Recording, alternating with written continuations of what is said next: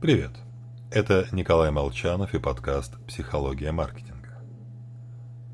Прогуливаясь рядом со словом «потребность», легко найдешь множество копий. Причем все они сломаны, в попытке определить, что же это такое. Например, сейчас наступают теплые деньки. Значит, время привести себя в порядок к лету. Желание есть. Что делать, тоже понятно. Только ничего не происходит – сознательное желание с огромным трудом борются с потребностями, высеченными практически на уровне спинного мозга. С беспристрастной точки зрения потребностью является не просто то, что человек хочет, но и то, что необходимо для его выживания. А здесь все просто. Еда – это хорошо. Энергии по пустякам не тратим. Тренировки – глупость.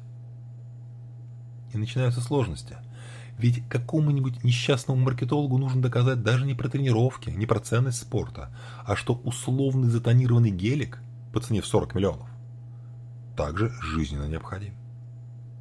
Как говорили в наших интернетах, печалька.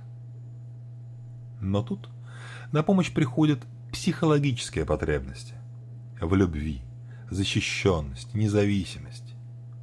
Немного ловкости рук и с помощью рекламы представляем их в качестве материальных. Убеждаем, что любую психологическую потребность легко заткнуть, купив что-нибудь.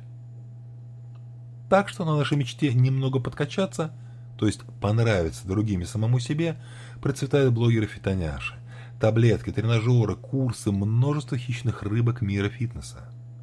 Результаты, о котором говорит их реклама, получат далеко не все. Но купят многие.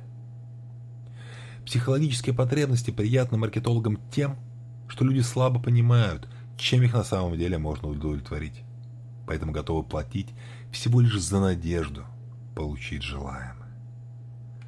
Старайтесь различать биологические и психологические потребности и помните, психологические потребности простой покупкой не закроешь.